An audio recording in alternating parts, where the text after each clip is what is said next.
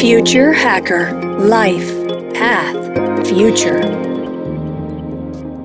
Hola, acá seguimos con la jornada hacia el futuro. Soy Eduardo Hija, host del Future Hacker, un podcast con audiencia en más de 80 países. Hoy hablaremos con el periodista deportivo Thales Azoni. Thales Azoni ha trabajado durante los últimos 20 años para The Associated Press, cubriendo noticias generales y deportivas. Actualmente es el redactor de deportes para AP en Madrid, España, responsable por cubrir España y Portugal. Bueno, comenzó a cubrir la selección brasileña en 2004 y ha ayudado a la AP a cubrir cuatro Copas del Mundo, tres Juegos Olímpicos, tres Eurocopas, finales de la Liga de los Campeones, grandes premios de Fórmula 1 y otros eventos deportivos. Dirigió la cobertura de AP sobre los preparativos de Brasil para la Copa del Mundo de 2014 y los Juegos Olímpicos de 2016 en Río de Janeiro. Hoy hablaremos del fenómeno de los NFTs, la ola que invadió el mundo del deporte a nivel global, generando inversiones millonarias y transacciones en un nivel estratosférico. Está cambiando incluso la forma de los clubes y equipos profesionales, cómo se relacionan con los aficionados. Tales, es un enorme placer tenerte con nosotros. ¿Cómo estás? Hola Eduardo, gracias. Un placer estar aquí con vosotros. Muy bien. Bueno, para empezar ya calentando motores y enseñar de, lo que estamos hablando, de qué va todo eso, ¿no? Yo recién he, visto ¿no? unas noticias eh, al respecto de las NFTs y traigo dos que me han llamado mucha atención aquí. La primera es de Sorare, la startup francesa que ha recaudado en una ronda de financiación en, en septiembre ahora 680 millones de dólares y eso valora la compañía en 4.3 mil millones de dólares, o sea, cifras enormes. Otra empresa también, ¿no? la canadiense Dapper, ha recaudado otros 250 millones de dólares en financiación.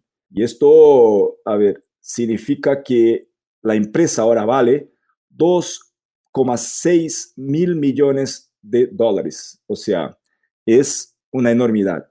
Entonces, tales, ¿qué son las NFTs? O sea, antes para un poco dar un poco de qué va eso, ¿nos puede explicar un poco para el contexto ¿no? del, del, tema de las NFTs? Las NFTs vienen de, del inglés uh, Non-Fungible Tokens, tokens no fungibles, y son activos, activos digitales o objetos virtuales que son únicos Uh, son almacenados y protegidos por blockchains y la, la, especificidad de esto es que, que, tienen siempre un certificado digital. Esto eh, da autenticidad y casi que exclusividad a objetos digitales uh, que podemos hablar de, de todo, una uh, arte, un tweet, un meme, una foto, todo que es digital con la NFT se puede hacerlo exclusivo, se puede hacerlo único y eso da una autenticidad que antes no, no teníamos. Entonces, tiene que ver con la criptomoneda. La diferencia de, con las criptomonedas es que no puede, esto no, no, se puede consumir, no se puede sustituir por otras cosas, como las, las criptomonedas se, sí que se puede consumir, son, son fungibles, ¿no? Y las NFTs no, es una cosa indivisible, es, es, no se consume al usarlo y eso da una, una, característica importante y que puede ser bien utilizada por los usuarios y por los clubes deportistas que están entrando en este negocio ahora. Bueno, eso es que, que es muy interesante, ¿no? Porque estamos viendo ahí los clubes, ¿no? Hablando de, de, fútbol, pero podemos hablar de NFL, podemos hablar de la NBA y hay mucha gente, ¿no? Involucrada eh, en esos temas. ¿Y cómo ves, ¿no? En general, el movimiento en el mundo deportivo y, y cómo eso ha empezado, o sea, cómo, cómo está generando tanto movimiento y, y la verdad, tanta inversión y atrayendo tanta gente importante, ¿no? Es increíblemente nuevo todo esto. Uh, estamos hablando ahí de un concepto de, que empezó más o menos en 2015 y solo en 2017 más o menos que, que se empezó a aceptar las NFTs y ser una cosa que más gente entendía y utilizaba eh, eh, tres, cuatro años atrás. Es una cosa que muy, muy nueva y incluso las empresas de tope de mercado, estas que, algunas de estas que usted habló, fueron fundadas en 2018, 2019. Estamos hablando de muy poco tiempo, dos años atrás. Y ya están con estos, generando estas inversiones, estos valores increíbles, de verdad. Y, está lejos de ser consolidado, aún hay muchas dudas, y, pero sí que podemos decir que es una realidad.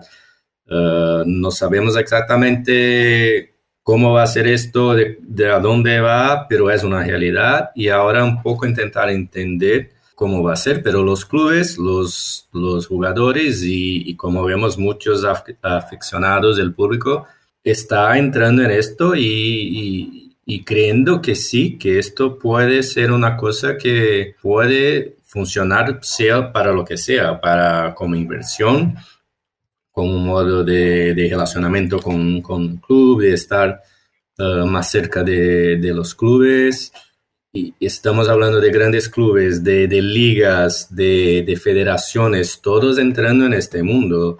Eh, la Liga Española de Fútbol, la Bundesliga de Alemania, clubes en todo, en Brasil, en Asia, en Europa. Eh, estamos hablando de Liverpool, Barcelona, Juventus, Atlético de Madrid. Están todos ahí de una manera u otra participando. Entonces, tenemos que no es por nada, ¿no? Están ahí porque sí hay algo. ¿Qué es eso? ¿Qué es, qué es ese algo? Porque es algo para relacionamiento con los aficionados, es algo para el dinero, o sea, lo que se genera en términos de, de, dinero, de inversión. ¿Qué es exactamente? ¿Por dónde va eso? ¿Cuál es la mirada de los clubes de los atletas, porque vemos, por ejemplo, ¿no? en Sorare, uno de los inversores ahí es el futbolista Griezmann y Schürrle también ¿no? de Alemania, son inversores de esta empresa.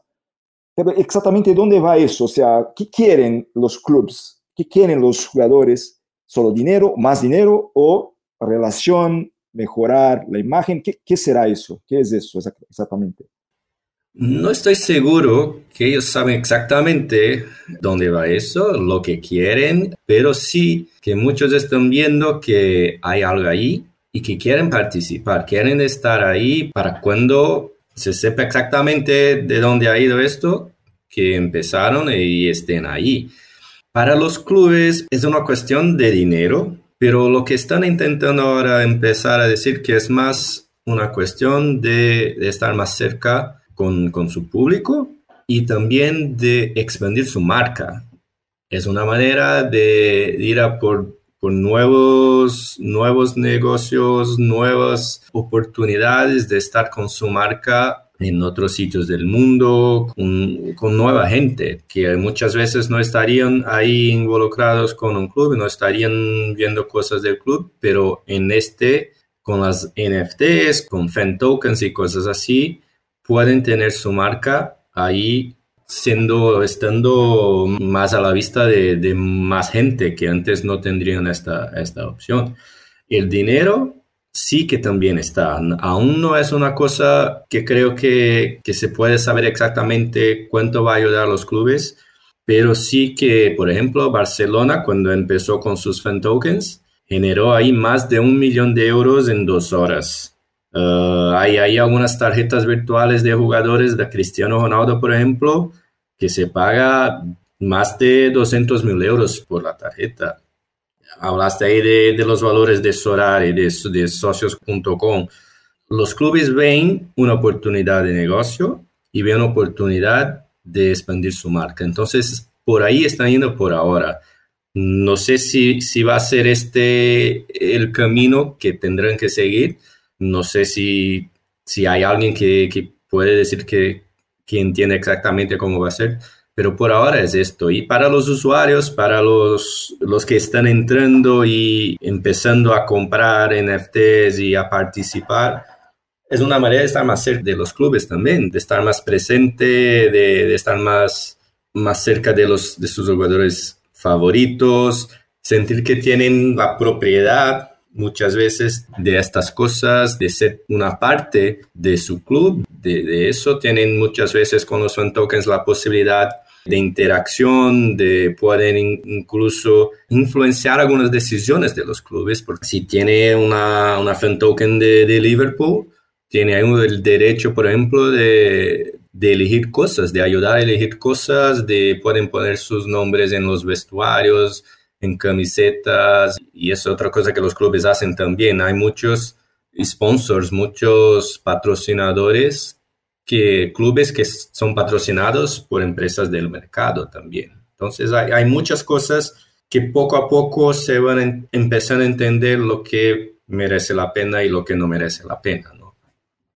Bueno, desde el punto de vista de, de los socios, de los eh, usuarios, es también una, una, forma de inversión, ¿no? Como, como has comentado, porque esto se va valorizando y, incluso se puede ganar dinero, aunque lo que quiere primero el usuario es tener algún contacto, ¿no? El, el, el, momento, la foto, alguna cosa exclusiva del club.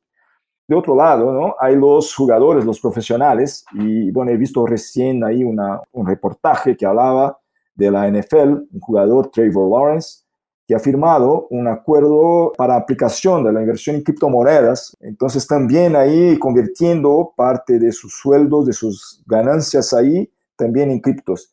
¿Esto es algo, algo que va a ocurrir o es algo muy aislado y todavía también un poco ahí, mucho más de un hype, de algo que sea novedoso solamente? ¿Cómo lo ves eso? De nuevo, creo que, que poco a poco, ¿no? Se ve cada vez más jugadores, hay, hay, hay un otro también en, NFL que, que recibe su, su, salario y inmediatamente eh, lo convierte en, en, bitcoins, por ejemplo. Y entonces más y más gente, incluso Tom Brady, el más famoso de, de NFL, está también involucrado en esto. Y creo que esto hace que las personas, los jugadores, empiecen a, a preguntarse, ¿no? ¿Qué pasa ahí? Y, hay mucho dinero por ahora, hay muchas dudas también, pero los, los jugadores ven que, que, sí que se puede hacerlo y, y, muchos de ellos que son, están ahí uh, los más que quieren estar uh, a frente, hacer las cosas y arriesgar un poco más, sí que van a hacerlo y los clubes también, en el sentido, por ejemplo, Benfica fue, el, club portugués Benfica fue uno de los primeros a pensar en esto en una manera de quizá pagar los salarios en criptomonedas, uh, incluso de aceptar la moneda para vender sus productos. Y hay gente, por ejemplo, Gerard Piqué, el, defensor de Barcelona, está involucrado en una de estas empresas está por detrás de la Davis Cup también, y la Davis Cup también ahora está con las NFTs. Es parte de, de su negocio, la NFT, las NFTs está... Y Gerard Piqué es una persona que siempre es un jugador, pero es un hombre de negocios y, está siempre ahí arriesgando en esta manera, ¿no? De, de no tener miedo, de intentar cosas nuevas. Y esto es una cosa nueva que él claramente ve como una cosa de futuro. Antoine Griezmann, que era de Barcelona, ahora de, Atlético, también es parte. Están poniendo su dinero y sus acciones en, este tipo de negocio ahora. No tenían que hacerlo, pero lo hacen porque creen que puede ser una cosa de futuro. Poco a poco, no son muchos, pero los que están tienen una visibilidad grande y se sabe que si están ahí es por algo. Entonces esto cada vez más traerá más gente para dentro de esto. Y bueno, también, ¿no? Como cuando hablamos ahí de, los tokens, ¿no? De los fan tokens, hay también como pegado, ¿no? A este activo eh, digital, está también todo el comportamiento incluso de lo, del atleta, ¿no? O sea, del club, o sea, entonces incluso se puede valorar o, disminuir el valor eh, según las actitudes, los valores de los clubes. O sea, es algo que también ¿no? está pegado eh, eh, valores más allá solo de, del valor financiero. O sea, se puede, puede cambiar mucho dependiendo de las actitudes de los, de los profesionales involucrados en eso. Bueno, estamos aquí llegando al final de esta, de esta charla, ¿no? Y me gustaría, claro, no, no, no podría dejar de, de ser, que habláramos un poco, ¿no? La visión hacia el futuro, o sea, cómo, aunque, aunque sea, estamos en el comienzo del movimiento, ¿cómo ves ahí? ¿Para dónde va? Estoy curioso en saber eh, la visión, o sea, ¿qué será en el futuro de eso? ¿Esto es el comienzo? ¿Es una ola que va a pasar? ¿O es algo que de verdad, aunque no sea lo mismo, va a seguir ahí? ¿Cómo, cómo lo ves y cómo mira este, el tema? Yo creo que se puede decir que, que sí que es una realidad y, y, esto va a estar ahí por un tiempo. Ahora, si es una, una moda pasajera, si es una, solo un hype, está un poco más difícil de, de decir, pero se ve muchas cosas que nos enseñan que, que quizás que no. De nuevo, estamos hablando de tres, cuatro años, es muy pronto. Si hablamos un poco de las, las redes sociales, las medias sociales, por ejemplo, empezamos con cosas ahí atrás que poca gente imaginaba y, teníamos, por ejemplo, empezó con cosas como redes como el Orkut y, como, y después llegó el Facebook y ahora ya poca gente, las generaciones más, más jóvenes ya no ni sabe de qué estamos hablando, ¿no? y, las cosas eh, evolucionan para y Twitter y Instagram y, TikTok, que tampoco de nada llegan cosas, pero son cosas que la gente, la gente está participando, las generaciones más jóvenes y los que están, los jugadores, los invertidores, están poniendo su dinero, su tiempo y intentando, creyendo que esto es una cosa que, que va a estar ahí. No podemos pensar que clubes como Barcelona, Juventus, estarían intentando hacer parte de esto si no tuviesen al menos un poco de, de esperanza, de, de, creer que esto sí que va a funcionar y que sí que va a generar dinero, va a generar, va a mejorar sus marcas.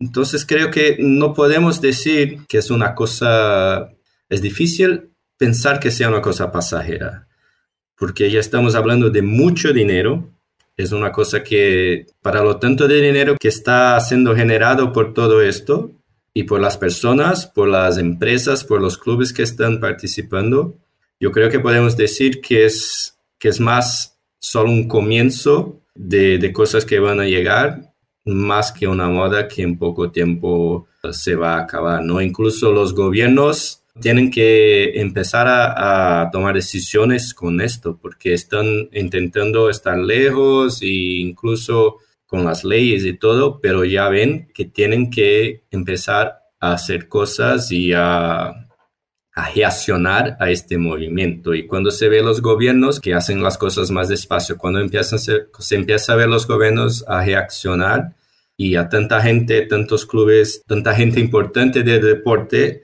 reaccionando y participando, yo creo que es una señal que esto llega y llega para, para quedar. Muy bien, Tales. Ha sido preciosa nuestra charla, muy interesante. El tema es muy caliente y, por supuesto, hay mucha cosa todavía que evolucionar. Pero me gustaría agradecerte ahí por, por estar con nosotros. Seguimos ahí buscando el futuro. Muchas gracias, Tales. Muchísimas gracias a ustedes y un placer. Future Hacker Life Path Future.